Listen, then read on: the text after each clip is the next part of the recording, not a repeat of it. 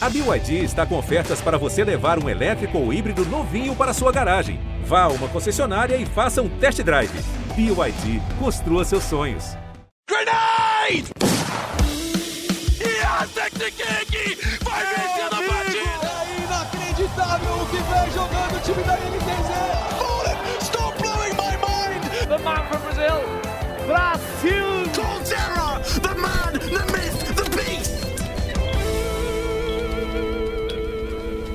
Five seconds to go.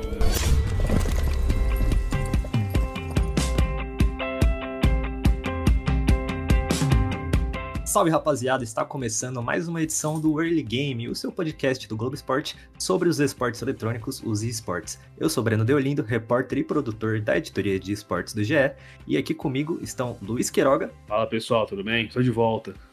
e Thiago Correia. Salve, é um prazer conhecer todos vocês.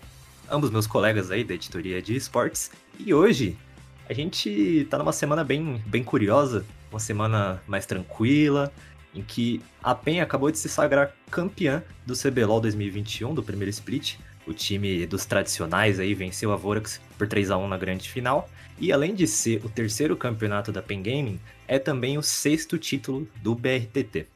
O BRTT, imagino que você já conhece, é um dos caras mais antigos do cenário brasileiro de League of Legends, é um cara que disputou do primeiro ao último CBLOL, com algumas passadas aí pelo circuito desafiante no meio, mas é um cara que está no cenário desde o começo, e esse sexto título dele coloca ele isolado entre os jogadores com mais taças do, do LoL brasileiro, e também mais do que qualquer organização. Antes ele tinha cinco, ele estava empatado com a INTZ, que também é pentacampeã do CBLOL, e agora o BRTT se isola completamente, acima de qualquer org e também de qualquer jogador.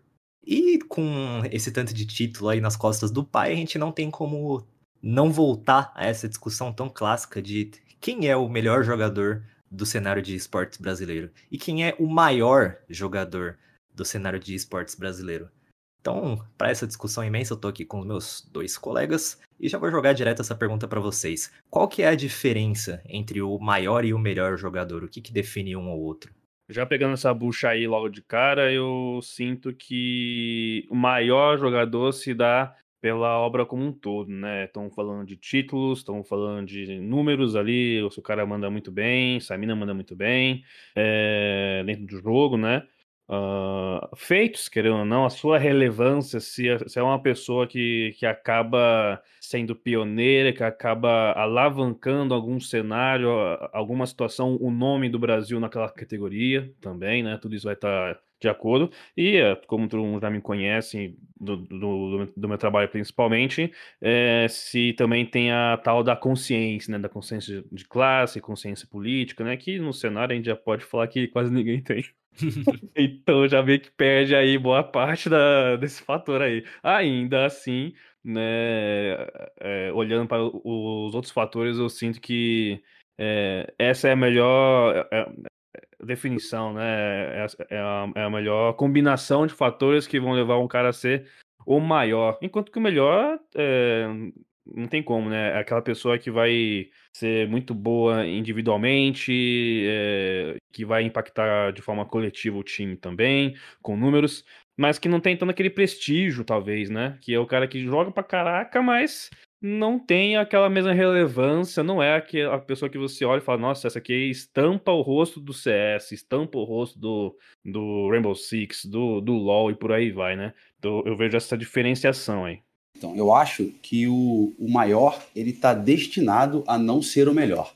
Porque se ele for o maior para sempre, provavelmente ele não gerou um cenário competitivo é, próspero a partir dele pode pegar em vários esportes, isso acontece. Aconteceu no surf com Kelly Slater, foi dominante durante muito tempo, é, é o maior surfista de todos os tempos, mas não vai ser o melhor porque o esporte evoluiu e hoje as pessoas que competem, Gabriel Medina, Felipe Toledo, Mineiro, realizam proezas que a geração dele não fazia. A mesma coisa acontece no esporte eletrônico, com Fallen, BRTT. Eles vão ganhar tudo e vão ser superados um dia para deixar um legado. Acho que muito dessa discussão passa por pelos pro players fazerem algo pelo cenário que seja externo ao servidor. Em alguns casos a gente vê isso muito claramente, né? O caso do Fallen, por exemplo, que é um cara que tem a Games Academy, que é um dos sócios da Gamers Club, que são duas ferramentas essenciais, assim, imprescindíveis para o cenário brasileiro de CSGO ter virado o que ele é hoje, que é um cenário bem estruturado, com, com ligas muito claras, com alguma, alguma relevância internacional, revelando novos talentos também. Então, o exemplo dele, além de ser muito prolífico, muito bem sucedido dentro dos servidores, é um cara que tem dois majors, incontáveis taças internacionais aí, também fez muito do lado externo. Mas não necessariamente você precisa abrir a sua empresa, você precisa ser tão burocrático de certa forma assim para fazer algo pelo cenário. Você pode usar a sua voz de outras maneiras e acho que isso cai em outros dois grandes exemplos aí, que são o BRTT, como eu já disse, tem seis CBLOL nas costas e não tem nenhuma grande plataforma que seja essencial para o LoL brasileiro. Essa função é muito mais da Riot do que de qualquer pro player. E a gente tem o Zigueira, que é um cara que tá desde o começo do cenário brasileiro de Rainbow Six, é um cara que começou lá no Battlefield muito tempo atrás, que já passou por 300 milhões de shooters e que foi recompensado de certa forma aí com o título mundial em 2018. Mundial se você for fã da Liquid, né? Se você não for, você vai falar que Pro League não é mundial, mas o Zigueira teve essa, essa recompensa aí, né?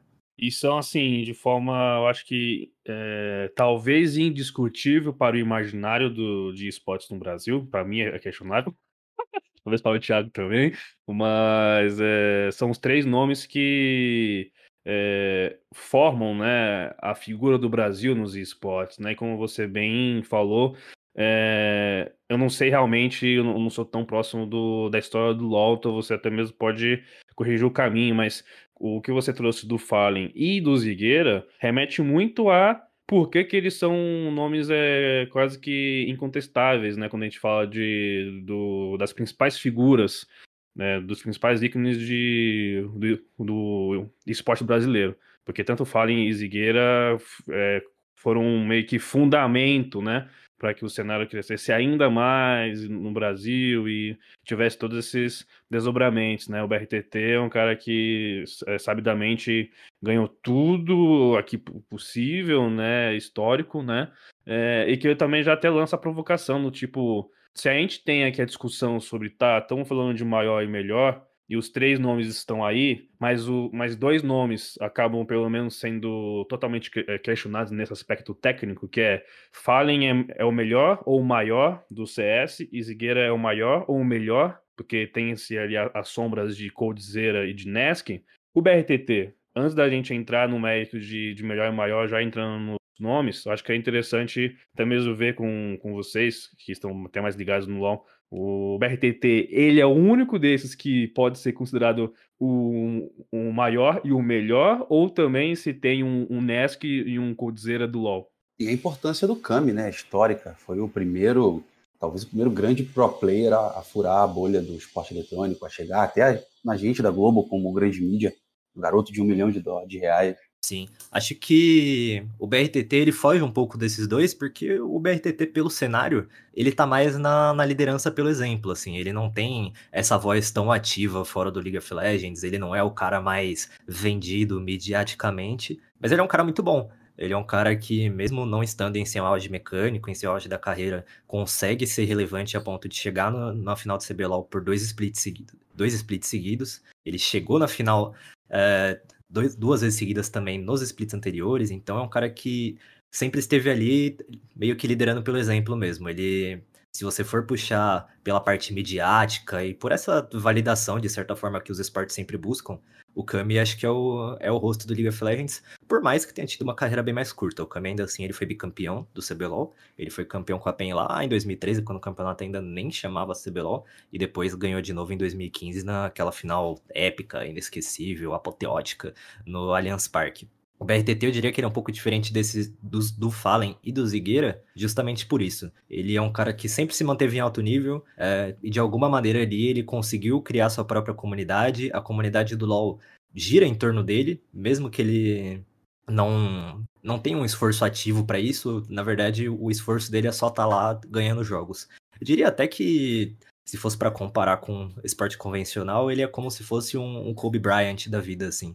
Que mesmo quando já não estava no seu auge, mesmo já não sendo o melhor jogador da liga, ainda assim era um cara que toda vez que jogava você parava para ver. Era um cara que atraía o respeito ou o ódio de qualquer pessoa. Que é impossível você acompanhar o cenário de LoL sem você ter uma opinião sobre o BRTT. É um cara muito, muito relevante mas que não é tão vocal quanto, esse, quanto, quanto esses outros dois.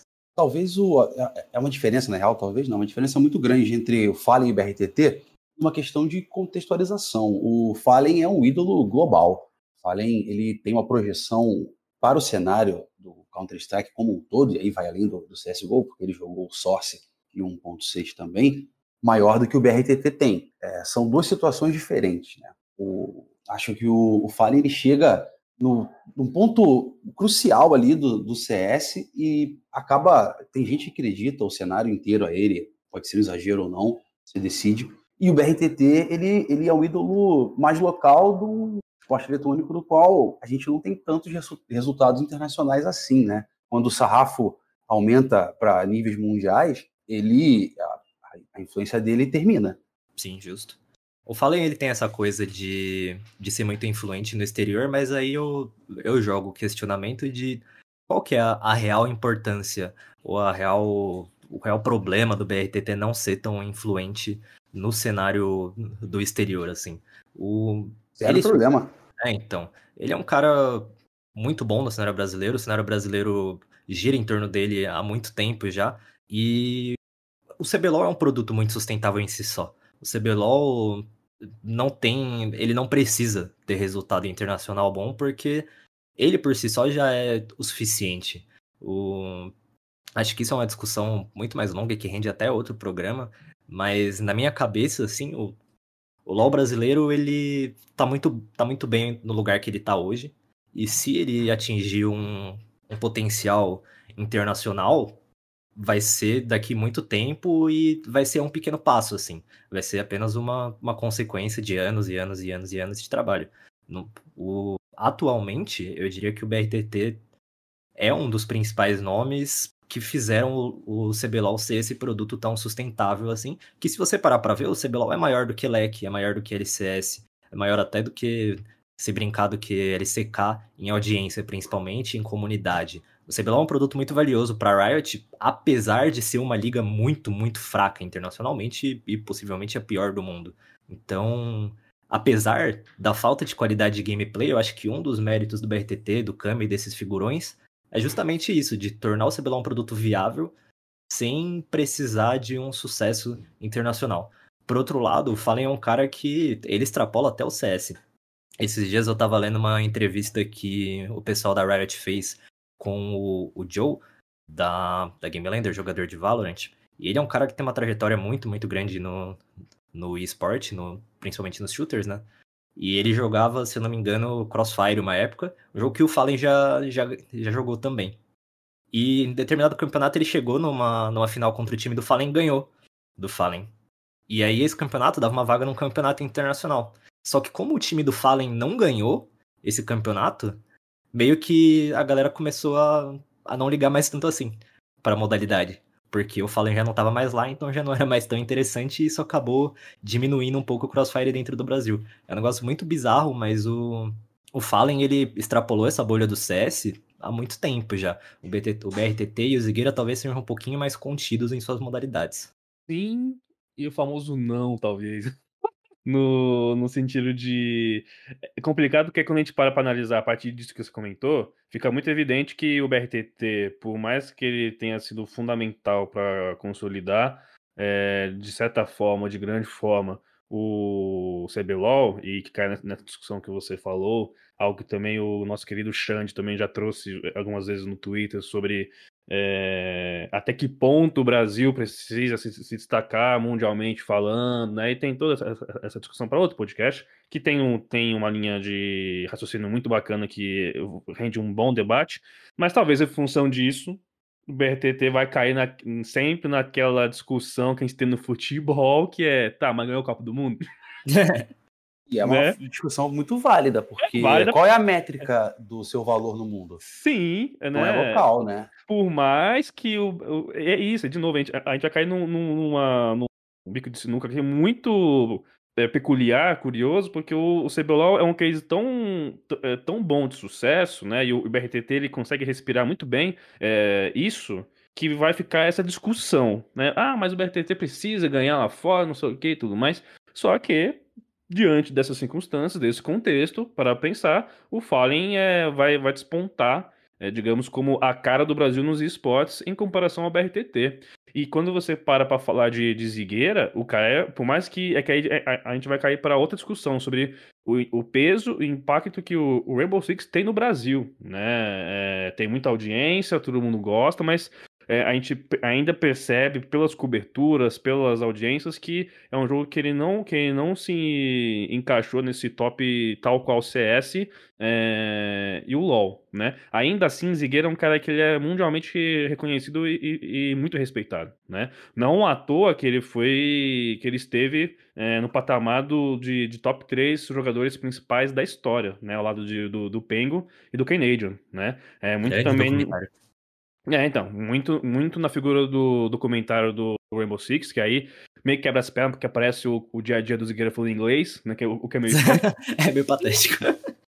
Então, é meio o que, que tá acontecendo aqui, mas tudo bem, né? Mas o documentário ele simboliza muito o peso do Zigueira no cenário mundial, né? E o título mundial que ele teve é, amarra tudo isso também, né? Então, por mais que ele não chegou a, a ser campeão de Major, né? É, tem-se esse peso que talvez lá pra fora o pessoal não vai saber quem é um BRTT, mas vai saber quem é um Zigueira também, né? Então, acho que é- é- essa discussão aí é muito válida porque querendo ou não, o, o- o Brasil, e aí estamos falando de, de, de esporte, né? Uma coisa vai, vai- vai levar a outra. Você tem que ser o melhor regionalmente falando, para depois ser o melhor nacionalmente, é, continental- continentalmente e para ser o, o melhor mundial, né? É a linha esportiva, né? E que o LoL vai, junto do BRTT, vai sofrer. O que o BRTT está fazendo que agora, pode, não, só para finalizar, mas o, o, o, o BRTT ele tá plantando isso para em algum momento o Brasil se destacar ainda mais lá fora. Em termos de mecânica de jogo, né? é, acho que é inquestionável a do Fallen é, perante ao cenário mundial. E a do BRTT é questionável perante ao cenário mundial ou é inquestionável? Bom, o BRTT teve em um time que teve a melhor performance do Brasil no Mundial, que foi a PEN de 2015, que foi o único time que ganhou dois jogos no, no Mundial de League of Legends. Mas ele também esteve no Flamengo de 2019, que não ganhou nenhum. Tava lá.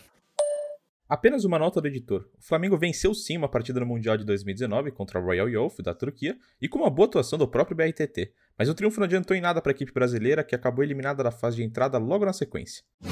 Então, digamos que em algum momento da história o BRTT já foi o melhor Draven do mundo. O BRTT já teve, já conseguiu bater de frente com, com outros nomes. E a gente, nisso a gente tem que falar um pouco do formato que o cenário se constrói também, porque o CS no Brasil, ele é quase, por mais que seja um cenário muito bonitinho, um cenário bem organizado e tudo mais, ele não se compara de forma alguma ao cenário internacional. O CS é extremamente dependente dos campeonatos internacionais e por isso que na pandemia tá sendo um saco, porque ninguém mais aguenta ver campeonato online.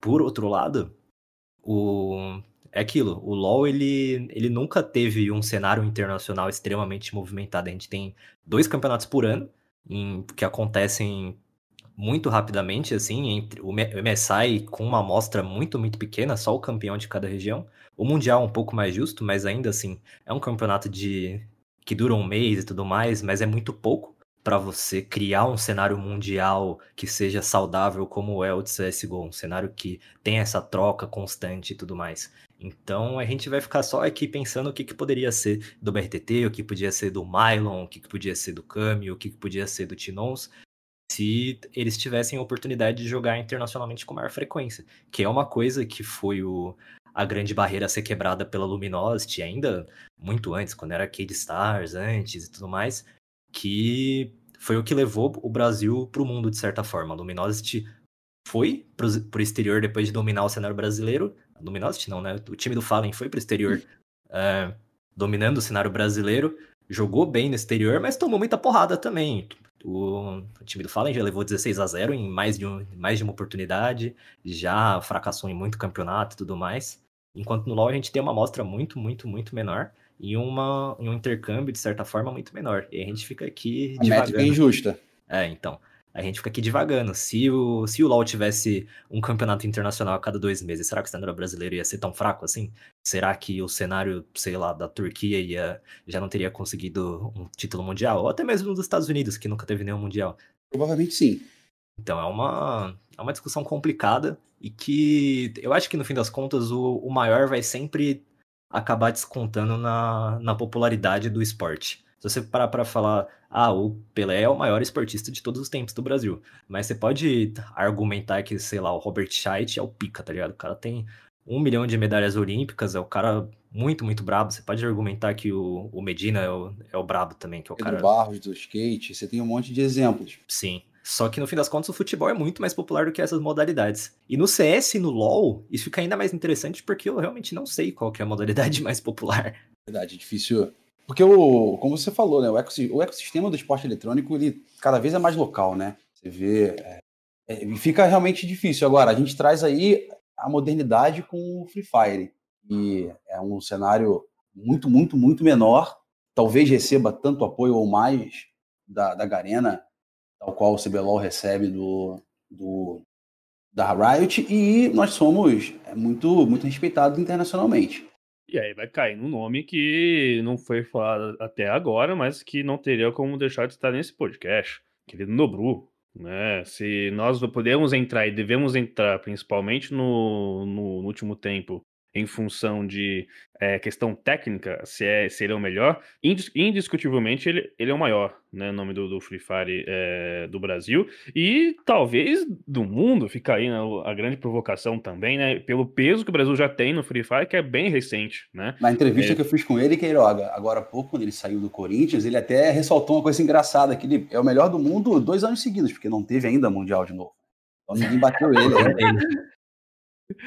É, jogou com o regulamento na, debaixo jogou, dos braços. Né? Tá certo ele. Tá, tá certo isso, né? Já que o Brasil sempre sofre nos outros, né? Tem que. Tem que e, e, o Free Fire é, é maior do que o LoL? Aí, ó. Aí, aí nossa, aí vai, vai render mais um podcast. mais um podcast, só que assim. É... Que aí a gente vai começar agora a endireitar esse podcast para outro assunto, para outras raias, que eu acho que é muito importante, mas muita gente vai bater o peito e falar assim: não, mas quem é no Bruno Rolê, né? Acabou de chegar agora, já quer ser botado como o melhor, quer botar ao lado de BRTT, de, de Fallen, de Zigueira. É, mas talvez pelo fenômeno, pelo impacto, por toda a grana, a audiência, toda a importância que o Free Fire já conseguiu é, prover nesses anos aí de competitivo, de pouquíssimo né, que, tempo de, de vida, é, ele já seguramente se, se encaixa, né, ao, ao, meu ver, como um dos principais nomes. E aí eu acho que a gente vai cair numa, naquela problemática sobre como o Free Fire ainda é marginalizado, porque quando a gente fala do, dos maiores nomes, muito ainda vai ficar focado no, principalmente o BRTT e no Fallen, né, e, e em função disso, né, dessa exclusão, dessa, do preconceito que o Free Fire ainda tem é, aqui pela, pela comunidade, enfim, né, de, de tantas questões que eu já trouxe, é, inclusive naquele meu texto da Loud, quando foi para o CBLOL, que causou todo um alvoroço, gente é, xingando pra caraca e tal, e que eu fui né, ali destrinchando um pouquinho sobre como que o Free Fire, né, a partir da ida da, da Loud para o CBLOL, é, mostrava muito essas faces, né, esses abismos aí sociais e por aí vai, que enfim, é outra conversa. Talvez o, o Nobru ele também vá sofrer com é, durante um tempo, né? Nobru é um cara que ele é, é amado, idolatrado no Free Fire.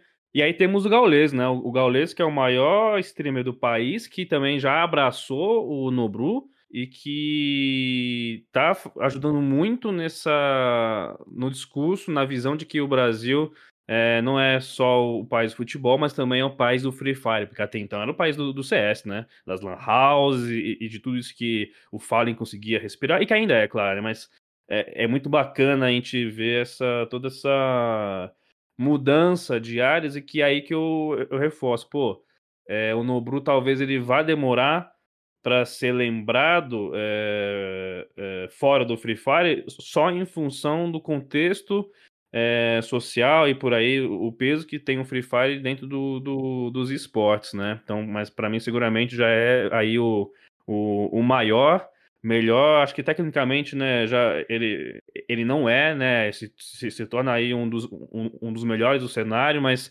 já, já deu uma queda técnica, né, enquanto outros, outros caras do cenário é, cresceram bastante assim, né, mas enfim. Mas assim foi campeão brasileiro com foi campeão brasileiro. outras coisas paralelas acontecendo na vida dele, né, o cara foi campeão brasileiro enquanto montou um time, criou a, a Copa no Bru e desenvolveu ela a níveis enormes, então é normal que caia um pouco tecnicamente, mas manter Sim. esse nível com o time que ele está fazendo enquanto joga é loucura, né? É de imaginar. Total. E, e, e cai nisso que a gente falou sobre a importância da figura para é, o cara que se destaca é, nacionalmente, internacionalmente, é, que consegue é, fomentar ainda mais o cenário, né? E a partir da Copa no Bru tem esse, esse feito também, não só, né? E, porra, aí eu acho que é muito foda que a gente vai entrar num outro aspecto que é, ainda figuras como. É que eu talvez eu vou até antecipar a conversa, eu vou, eu vou só fazer o comentário, depois podemos jogar para o final do podcast. Mas é, o que o Nobru faz impacta é, é, bem diferente do que um Fallen, um, um BRTT ou um, um Zigueira. Que isso, isso eu acho muito foda, eu acho necessário. Então, para mim, eu, eu, até cravo o Nobru como o maior do, do, do Brasil, porque ele chega aonde o trio ali não chega, tá ligado? Que é a, a galera da quebrada, é a galera que tá marginalizada, que em sua maioria é a galera preta, né? Então a gente não estamos aqui, é, ah, está, está transformando o podcast no, no, no vitimismo, coisa do tipo, porque não, uma coisa vai levar a outra, né? Numa conversa que tive com o Serol, que me marcou muito, muito, muito, ele chegou para mim e falou assim: pô, Queiroga, um dia eu tava lá no meu carro, no farol, e o garotinho veio me vender bala. Quando eu abaixei a janela do, do carro, o moleque na hora me reconheceu. Tio, tu é o Serol? Tá ligado? Isso aí é algo que, em função do aspecto de inclusão que o, que o celular permite, a partir do Free Fire, que é um jogo que ele consegue rodar aí em boa parte dos celulares, figuras como Serol, Nobru, Japa e, e tantos outros é, é, vão ter um alcance que um gaulês, que é, que é, o, que é o maior do, do, do, do extremo do Brasil, e aí sempre tá lá em destaque mundial, aí você vai depois para o aspecto competitivo, um, um, um Fallen, o, o BRTT, eles não vão chegar, porque tem toda essa estrutura que vai jogar contra, né? Então, a gente vai aí cai na, naquilo que eu fico pensando em função daquela pesquisa Game Brasil, né, a PGB, que pela primeira vez trouxe dados é, de, de raça na, na no, seu, no, no seu levantamento. Tal qual o Brasil, que a maior parte da população brasileira é negra, ou seja, pardos e pretos, a maioria game no Brasil é negra também. E a maioria gamer tem como plataforma favorita o celular. Então, tipo, porra.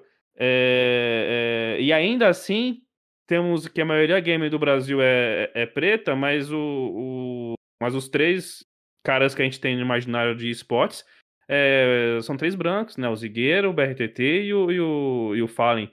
Então cai muito sobre o imaginário dos esportes e, e, o, e aí eu, eu, me pergunto, quem é o, o, o, gamer real, né? Qual é o Brasil real dos games, né? Qual é o Brasil real é, dos esportes? E quando a gente para para olhar todo esse aspecto desse caminho que o Free Fire traz, eu olho para o Nobru, vejo que o Nobru consegue se, estar muito mais alinhado, né, a essa realidade do Brasil também. Então acho que é uma discussão muito interessante e válida para a gente se atentar em função disso, né? O impacto que um, que um Nobru Serol tem, talvez dê uma dimensão muito maior do que o Fallen já conseguiu a vida inteira e é o Fallen, tá ligado? Então, enfim, acho que esse é um bom ponto. Não podemos esquecer que o futebol nem sempre foi o maior esporte do Brasil. Pelo contrário, já foi muito marginalizado e tido como coisa de gente pobre e de marginais em geral. Então, o shift pode acontecer e deve acontecer, quanto mais pessoas que vêm do Free Fire e vêm do celular e talvez nem venham da, da comunidade gamer, da comunidade de esportes. Né?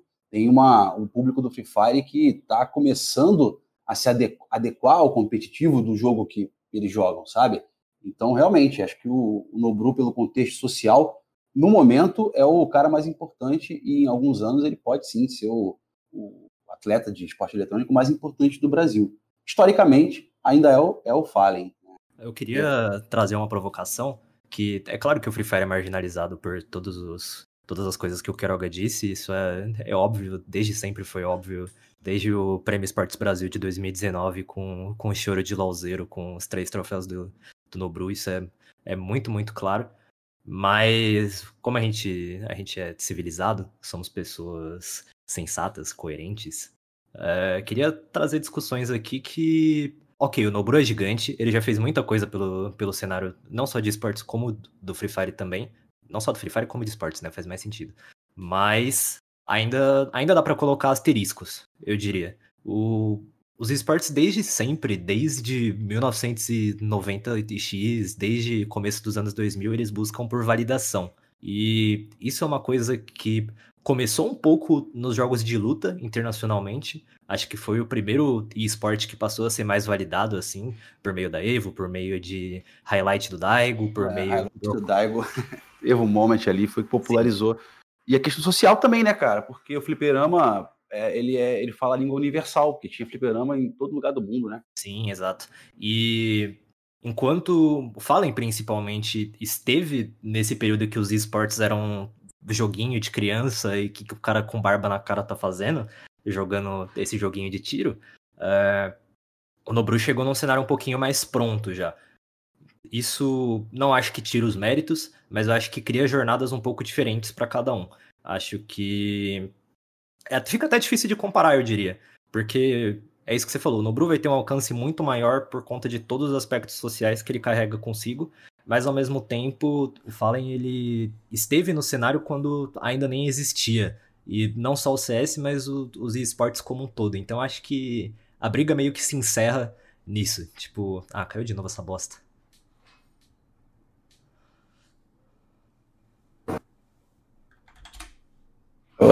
Pra mim caiu. É. Não, voltou, voltou. Agora Assim encerra como? ah, é isso. Caiu no encerramento. então eu acho que essa briga se encerra nisso. De um lado a gente tem o Nobru, que tem um, um aspecto social muito, muito mais forte, que Uhum. tem um, um alcance gigantesco, que eu acho que o CS, principalmente o LoL, nunca vão ter no Brasil, a não ser que o Brasil de repente vira um país que só tem gente rica. Mas acho que isso não vai rolar. Uhum. Então, o, enquanto o Fallen do outro lado, ele teve uma jornada muito mais de validação do, do trabalho dele, do que é esporte, de como o esporte é uma coisa séria que existe, que não é só um monte de cara de barba jogando joguinho. Então, tem esses dois lados da moeda, eu diria. Eu acho que é quase incomparável o trabalho dos dois, ainda que eu ache que sejam muito parecidos. O Nobru ele vai ter a mesma função que o Fallen daqui 5, 10 anos, se o esporte, se o Free Fire ainda existir. Ele vai ser um cara que vai ser muito lembrado por ter criado tanta coisa que nem a gente falou aqui. O cara foi campeão mundial, ele foi MVP do mundial, ele foi criador de uma organização que já vai disputar o mundial no primeiro ano dela. Ele é um dos maiores streamers do Brasil e do mundo. Ele criou um dos maiores campeonatos de emulador do país, que por si só já é uma modalidade gigantesca. Por outro lado, o Fallen tem todos esses tem praticamente uma trajetória muito parecida, mas enquanto o Nobru tem esse apelo mais do lado social, o Fallen tem um apelo um pouquinho mais na validação dos esportes e na construção desse pavimento assim para outras modalidades conseguirem ter uma trajetória mais tranquila. O que, que vocês acham? É que historicamente, Breno, o, o esporte eletrônico tem dois caminhos no Brasil, talvez três. né? ele chega, a gente, como, como a gente entende o CS, a gente sempre fala da chegada das lan house em São Paulo, vindas da Coreia, tudo mais, né? A gente sempre segue esse caminho, onde surgiram as pessoas que estão, estão até hoje aqui na, na, no cenário, são importantíssimas. Paralelamente a isso, já existia o fliperama de boteco, já existia o, a, talvez um pouco depois, mas veio a, as locadoras de videogame, de onde finalmente a galera do futebol pôde se encontrar, e a gente nem falou do Guifer ainda, do, do tamanho que o futebol eletrônico é no Brasil, fora da bolha do, do esporte eletrônico. Essa, essa discussão não tem uma, um ponto final, porque só se as paralelas se cruzarem no infinito, porque são Sim. dois caminhos. O que o Nobru tem de muito, muito, muito potente é ser um elo que finalmente está pegando esse, esse. E talvez o, o Playhard também com a Loud, que estão pegando esses dois, dois universos quase, quase diferentes, e muitas vezes a gente já citou aqui diversas etapas que eles foram conflitantes, né? E eles, esses caras estão amarrando isso tudo, sabe? E essa importância vai, vai, vai mudar, e quando isso for default, isso vai mudar o jeito que a gente consome esporte eletrônico. Justo, justo. Faz todo sentido. O que, que você acha, Queiroga? Você que tava. Já que eu praticamente contrapus você. Nada. é, O, o que você comenta, eu vejo que tem todo um sentido sobre né, essa construção e a validação né, de, desses espaços aí, né? Então, o que o Fallen conseguiu criar, né? Para pensar, vamos dizer assim, então. O, o Fallen foi um, um dos pioneiros em conseguir também meio que validar o esporte no Brasil, né? De, da gente ter, a partir do que ele fez aqui no, no, no Brasil e depois no, no mundo, de conseguir fazer com que o esporte fosse visto de, de, de outra forma por quem é de fora, né? Por quem é do esporte tradicional e por aí vai. Então, acho que nesse aspecto, o Fallen realmente ele é muito. É, é total fundamento, né? E aí eu, eu, eu ainda acho que o número é maior, não sei. Mas. Provavelmente quando o Fallen fez isso tudo, quem tava na quebrada, na favela e tal, não tava nem ciente disso acontecer, né, cara? É, tá ligado? É, é assim, é. O cara que tá jogando Free Fire hoje, ele puta, pode não saber nada da história, nada do Fallen, o que, que o Fallen fez, sabe? Sim. Isso não invalida Não a, invalida. a chegada dele, sacou? Não. E a construção desse cenário. Sim. A parada é, a gente vive um momento de construção de cenário ainda, saca? Não é o cenário de, de CS que a gente tinha no 1.6, nem a revolução do Fallen, também não é a revolução do CBLOL, porque não é um esporte que todo mundo no Brasil gosta, e também não é o Free Fire, porque sejamos, é, vamos falar a verdade aqui, as pessoas jogam mais no celular porque não tem grana, então pode ter um monte de talento ali escondido que está preso pela barreira social. Então a gente, a gente só vai ter essa resposta, cara, daqui a muitos anos, saca? Tanto que ninguém fala de Charles Miller, cara. Ninguém fala. cara, o cara foi importante a beça. Olha o trampo que ele teve. Pegou um navio, veio, deu maior rolé, sabe? Cruzou o mar, veio, foi para outro continente com uma bola num país que não tava, fazia a menor ideia do que estava acontecendo. Botou a galera para jogar de chapéu e terno. Quem fala mais É, dele? hoje em dia ninguém fala de, de quem criou o futebol, só o hino do Corinthians que fala do futebol bretão e quase ninguém sabe que, por que, que é futebol bretão o negócio. Mas acho que talvez os esportes se encaminhem para isso e provavelmente o Nobru ou até algum outro jogador de Free Fire é, assuma esse posto definitivamente. Por enquanto, acho que é um pouco difícil colocar um ponto final nessa discussão por causa disso tudo que a gente tá falando. Mas eu queria abrir o leque da discussão aqui, porque a gente tá falando tanto de gente assim, e no país do futebol, entre muitas aspas, a gente tem um cara que é bicampeão mundial no individual e no cooperativo, e que a gente só falou o nome dele uma vez aqui, que é o nosso ilustre Guilherme Guifera. Pois é. Um pouco antes do podcast, eu conversei com o Gui sobre esse Fala assunto mesmo. Para saber o que, que um profissional acha ainda do que é ser o melhor. E Ele aponta CS, realmente o Fallen como o melhor da história, por tudo que a gente acabou de falar aqui. Ele concorda exatamente com isso. Mas eu coloco ele bem pertinho do Fallen. Olha, eu coloco ele realmente bem pertinho. Apesar do futebol nunca ter definitivamente quebrado a, a barreira do, do esporte eletrônico para a mídia tradicional, ele sempre foi presente. Eu trabalhei no jornal Lance, cara, 2000, 2000 baixo. Antes de entrar no Lance já tinha cobertura de, de pés, de futebol, sabe? A gente cobria o, o, o Pedrinho, o Pedro Ivo no Drip aqui, que foi para França, não ganhou. A gente até cobriu o Cariço, que a gente nem falou dele, olha que loucura. O primeiro campeão e único campeão de FIFA. A gente tem um cara gigantesco, né, que, que sumiu, que está recluso hoje em dia. São nomes de um, de um esporte que, cara, é maior do que o CBLOL. E aí que você cai numa situação, é, de novo, talvez, se a gente estava ali ba- ba- batendo cabeça sobre, ah, mas o CS, o LoL, o Free Fire, o Rainbow Six, né, como que se dá a construção, o contexto de cada modalidade, é, a pergunta que o Breno agora acabou de soltar a partir do Guifera, cai também muito nessa problemática sobre, tá, né, e o famoso, e o resto, né, porque você tem o, o Guifera aí é, es- estouradaço no, no futebol virtual, que futebol virtual, assim como qualquer outra outro simulador de, de, de esporte não, não consegue romper né, essa, essa barreira. é, tem, tem muitas barreiras ali que deixam essa categoria um pouco escanteada, assim. Aí você vai pro Fighting Games, tá ligado? Você tem o Conqueror da vida, você teve ali o, o Didimo, 2017, que, que, que teve Didi teve uma- por favor. É, Didi Mokoff, Se você não fala o nome completo, perde totalmente o apelo do nick. primo do É. Renato Aragão. É mesmo? Olha aí a informação. Aham. De segundo grau, é. terceiro, mas é. Pior que ele parece mesmo, né? Cara, o Didi é tão gigante que o Didi foi campeão de Samurai Shodown, cara. Não sei É falar isso. o nome. É, Cara, mas quando o jogo tinha acabado de ter sido lançado, brother. Você pega os brasileiros, Keoma, o Brolinho, o Leste agora, que é gigante, foi o primeiro campeão continental que a gente teve de, de Street Fighter. É uma galera, primeiramente, mais velha, sabe? Que já talvez até tenha passado dos 30, que vem de uma época, cara, que talvez tenham penado até um pouco mais do que, do que o, o Fallen essa galera, porque apesar de, além de não ter incentivo, ainda era uma coisa vista como ponto de droga, jogar, jogar fliperama e tal. E é um cenário que a gente é muito bom, cara. A gente tem representante é, na Capcom Cup constantemente, a gente tem ótimos resultados, saca? É, isso me leva a crer que ser maior ou ser melhor também é uma questão de oportunidade. Aí achei que você É. foi brabo demais. Oportunidade e também é. Posso falar?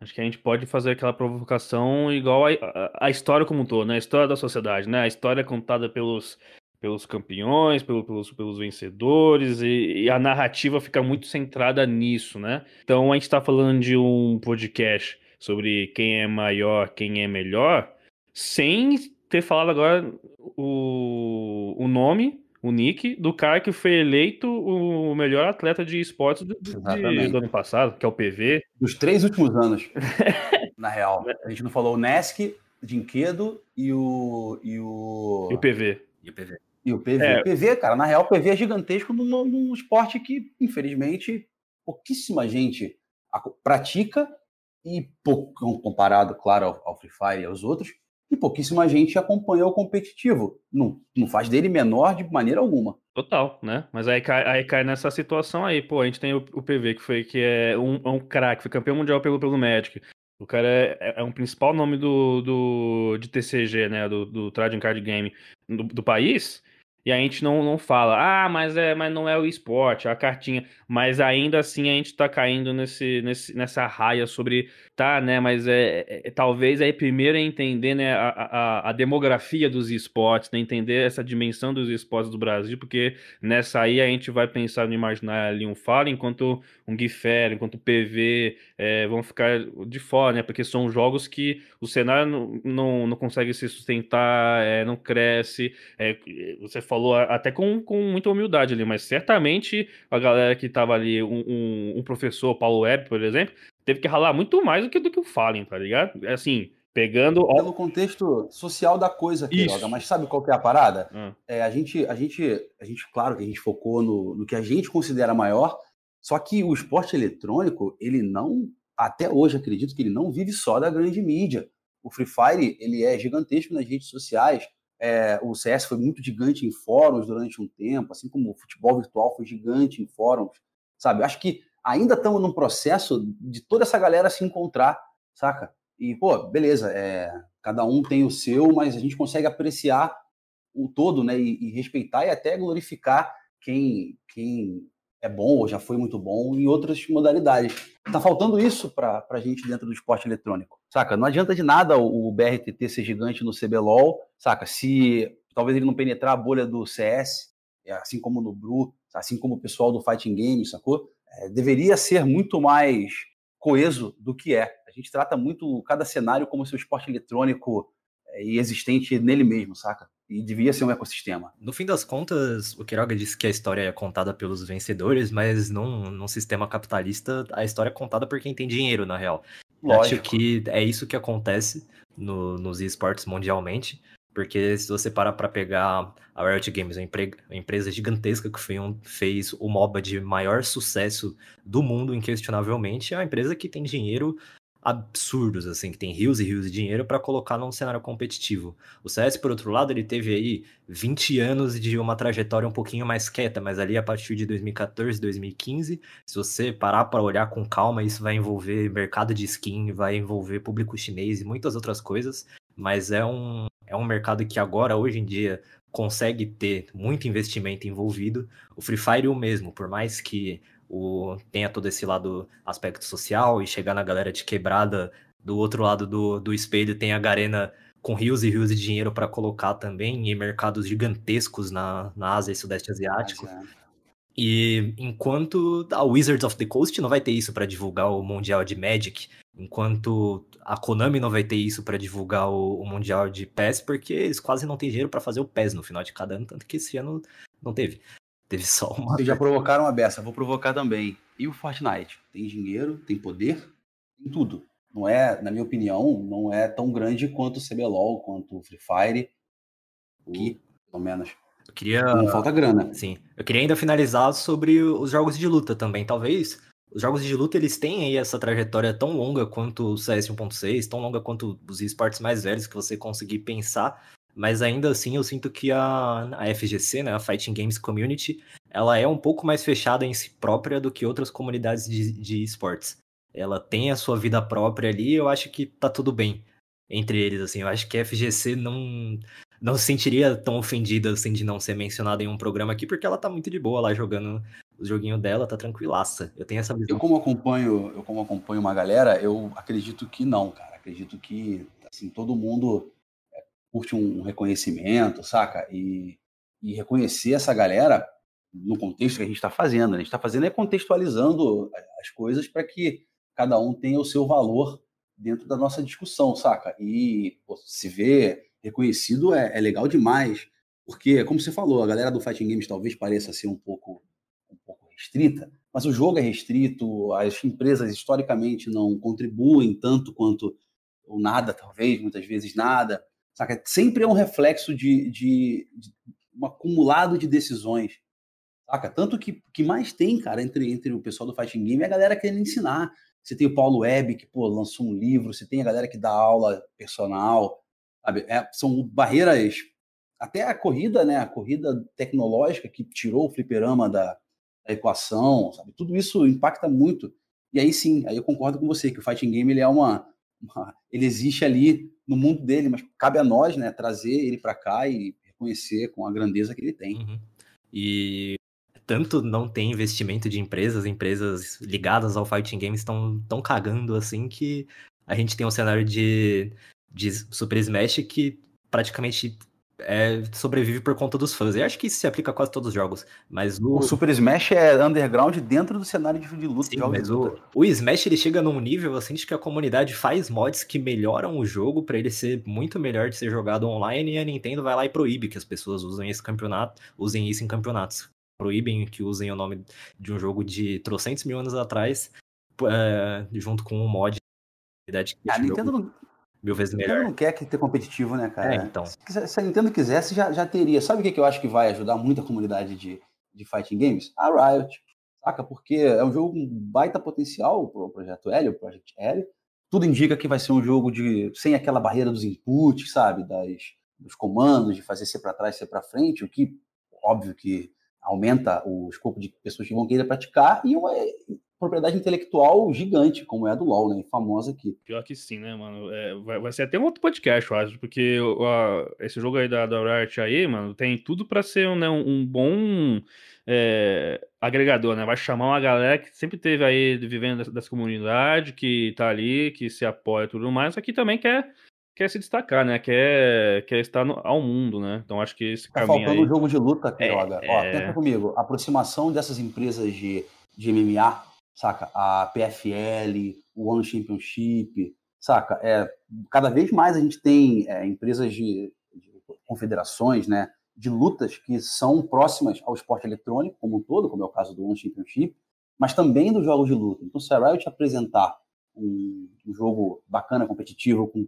tanto de marketing e de incentivo que eles fazem, pode ser um caminho muito legal, cara, para uma, uma comunidade de jogos de luta existir dentro desse escopo de campeonatos Sim. estão cada vez mais se voltando para o esporte eletrônico. Até uma discussão que a gente pode ter no futuro sobre como essas empresas têm um know-how bizarro de, de organização de eventos e de gestão de talentos mundiais e busca estão se aproximando do, do esporte eletrônico. De certa forma, é um pouco o que aconteceu com o Valorant e shooters que não são chamados CSGO ou Rainbow Six. Mas isso é outro podcast. Vamos, vamos falar de Fortnite então rapidinho. Você trouxe o Fortnite, eu acho que o Fortnite tem sim muito potencial dentro do mundo do esporte eletrônico. Mas o Fortnite teve um evento presencial grande e sério, assim, que foi a Copa do Mundo. E já falei trocentas mil vezes nesse podcast aqui. Já fui apoiado por nomes grandes do cenário também nesse aspecto, que o presencial é a graça do, do Ah, esporte. total. O presencial é o motivo de nós três estarmos aqui, é o... De ser um esporte, pô, senão seria apenas um jogo durante muitos anos, Exatamente. independentemente de campeonatos. É o motivo de nós três estarmos aqui debatendo isso. E o Fortnite teve uma Copa do Mundo que foi absurdamente foda. Que teve ali uma das maiores premiações da história dos esportes. Inclusive, tem um ótimo story sobre isso na nossa editoria, se você quiser ir lá checar. Mas foi. Acho que quando o torneio foi anunciado, ele chegou a ser, chegou a bater o International como a maior premiação da história, inclusive a Copa do Mundo Fortnite. Mas, por outro lado, essa ausência de campeonatos presenciais e a Copa do Mundo ter acontecido meses antes da pandemia, ainda demora a criar ícones. Tipo, os ícones do Fortnite hoje em dia são muito, muito, muito regionalizados.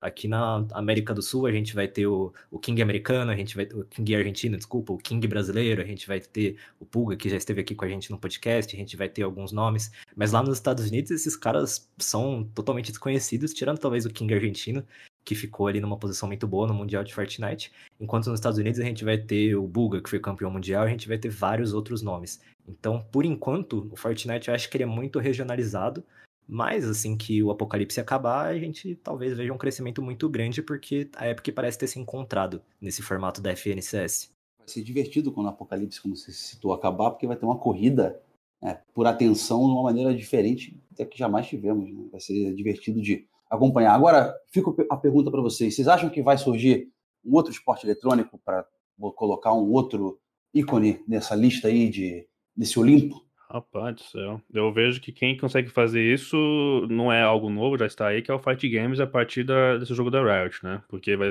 vai vir de uma publisher que, que teoricamente vai ali, sabe que tem um bom, um bom material humano para trabalhar em termos de cenário, né? Então a galerinha do Fight Games vai, vai colocar esse jogo também no seu leque de, de opções aí. Então eu vejo que quando a gente começou a falar sobre isso, eu sinto que é, futuramente vamos ter algum nome, enfim, de Fight Games que vai despontar como é, ao lado de Fallen, ao lado de Nobru, como, pô, esse cara ou essa mina é, é, é muito foda, né? De resto, não consigo ainda analisar só jogos que, que vão surgir ainda, tá ligado? Ah, a Riot sempre vai tomar essas discussões como a empresa que cuida bem do cenário competitivo. A gente falou um pouco disso no, no programa sobre, sobre o Wild Rift. E o fato da Riot criar um jogo já é um atrativo suficiente para vários outros profissionais de outras modalidades se atraírem. Tanto que o Wild Rift, se você, se você for pegar agora, e tem muita gente vindo do Arena of Valor, de outros MOBAs de celular, e aí, quando você vai perguntar para essa galera, é a mesma coisa que todo mundo falava quando o Valorant chegou em beta. Falar, ah, eu tava nesse outro jogo aqui que não tinha tanta atenção da publisher, mas aí agora tem a Riot, né? E a gente sabe que eles fizeram no LoL e tudo mais, esse discurso um pouco se repete. Eu acho que a gente bota um pouco de fé demais na Riot. Eu nunca vou confiar tanto assim numa empresa na minha vida, mas o, os indicativos apontam, apontam totalmente para ela mesmo, para esse jogo de luta ser possivelmente a nova grande coisa, assim. Mas eu coloco um pouquinho de sal nisso porque a Riot mesmo não dá o tratamento premium para todos os jogos dela. O Runeterra vai ter um mundial só agora, pelo amor de Deus. O, o TFT teve um mundial que o brasileiro caiu ali e não teve nenhum pause na partida, não teve um remake. Os caras tiveram que fazer um monte de malabarismo no regulamento para ele conseguir ganhar os pontos. Então, é, é legal ter essa fé na Riot, porque de fato eles fizeram um trabalho muito bom com o LoL e vem fazendo com o Valorant mas eu sempre fico com o pé atrás pensando o que, que é o jogo premium para Riot. O LoL e o Valorant são, o jogo de luta, o Project L, pode ser, pode não ser. O Project L tem só a vantagem que ele tem é carregar uma, uma IP muito forte, né? Essa é a total vantagem que ele tem e talvez uma vantagem que também possa ser levada em conta é não ter outro jogo de luta tão dominante e muito menos com uma publisher que, que dê apoio saca? Então, se tiver um netcode já bacana, pô, já faz muita diferença pra galera começar a jogar o jogo, saca? Porque e tem um apelo, hoje né? Dia, é, hoje em dia tem gente que para de jogar fighting games porque precisa, de, precisa gostar muito, cara, para jogar, saca? Porque a internet impacta muito, se você tiver no Wi-Fi já impacta a beça. E se a Riot conseguir, e parece que sim, é, trazer uma experiência online bacana, pela facilidade, por durar rápido, por ser um joguinho muito rápido, por ser um jogo de potencial para rodar no celular, sabe? Me deixa muito, muito, muito ansioso para ver, para ver esse jogo em mãos. É, e pela necessidade de novos ídolos também, né? Tem que ter, cara. A coisa cresce quando você tem vários ídolos, saca? Com certeza, e eu acho que assim, né, o, por ser Fight Games, tudo que você acabou de linkar, torna um produto muito atrativo, tá ligado? Você vai querer ver ali. Você pode ver uma final entre um, uma. entre mapas da, da sua série de LOL, por exemplo, tá ligado? Aí você vai ver ali aquela emoção. Eu tive já na, eu tive no, no, no presencial da, da, da CPT Latam 2017.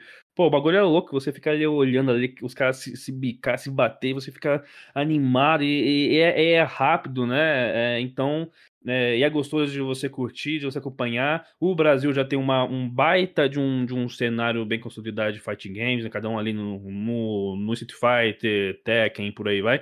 Então, teoricamente, a Riot tem tudo aí para fazer bem feito, né? Porque aí, de novo, né? Vão, vão cair no apelo, né? É, sem, não, é, não é sobre de, desvalorizar, mas um TFT, um, um Running Terra acabam sendo né, jogos que são muito nichados, né, que tem ali outras situações, né? Ao passo com o Fighting Games, ele acaba sendo aí popular, que de novo, né, aqui estão falando de Brasil, Brasil, é, a gente parava para ver boxe, a gente tinha uma guila, então tem muito sobre isso aí, né? É nichado, mas é fácil, saca? O Fighting Game é, é muito fácil. Né? Com a Riot Games talvez seja uma boa o caminho aí, vamos ver, né? Que, de novo, né? É, nunca é botar fé na, nas empresas, nenhuma empresa no mundo. Fácil que eu digo é de ver, saca? De entender quem tá ganhando, isso é muito direto. Lembrando também que o TFT ele surgiu muito do Auto Chess, que é um mod de Dota 2 que foi extremamente popular na Steam durante um tempo. Dá, dá para dizer até que foi mais popular do que o próprio Dota 2 original. E o TFT veio disso, da Riot olhar aquele novo, aquele novo gênero, esse novo modo de jogar e transportar para sua realidade do League of Legends. Então, dá sim para dizer que o TFT não é tanto de nicho, assim, uma coisa desse tipo, mas ainda assim é, não tem um, uma relevância tão grande competitivamente quanto tem os jogos de luta que já tem uma trajetória de 20 e tantos anos aí, de até mais nessa nesse mundo dos, dos esportes eletrônicos. A gente então vai ficando por aqui nessa 55 edição do Early Game. A gente teve alguns problemas técnicos aqui, a nossa plataforma de gravação não está colaborando muito com o debate, infelizmente, mas a gente fica aí nessa, nessa discussão, nessa, nesse debate de se vai surgir um novo jogo, um novo ídolo para entrar para esse Olimpo aí dos esportes eletrônicos. Muito obrigado pela audiência. Hoje, infelizmente, a gente não contou com o Alessandro Jordar, nosso apresentador de ofício, que está aí desbravando as madrugadas da TV Globo, e também não contamos com o Rock Marques, que está aproveitando as suas férias jogando muito Valorant. Muito obrigado pela audiência, por ter escutado até aqui e até a próxima. Time limit reached.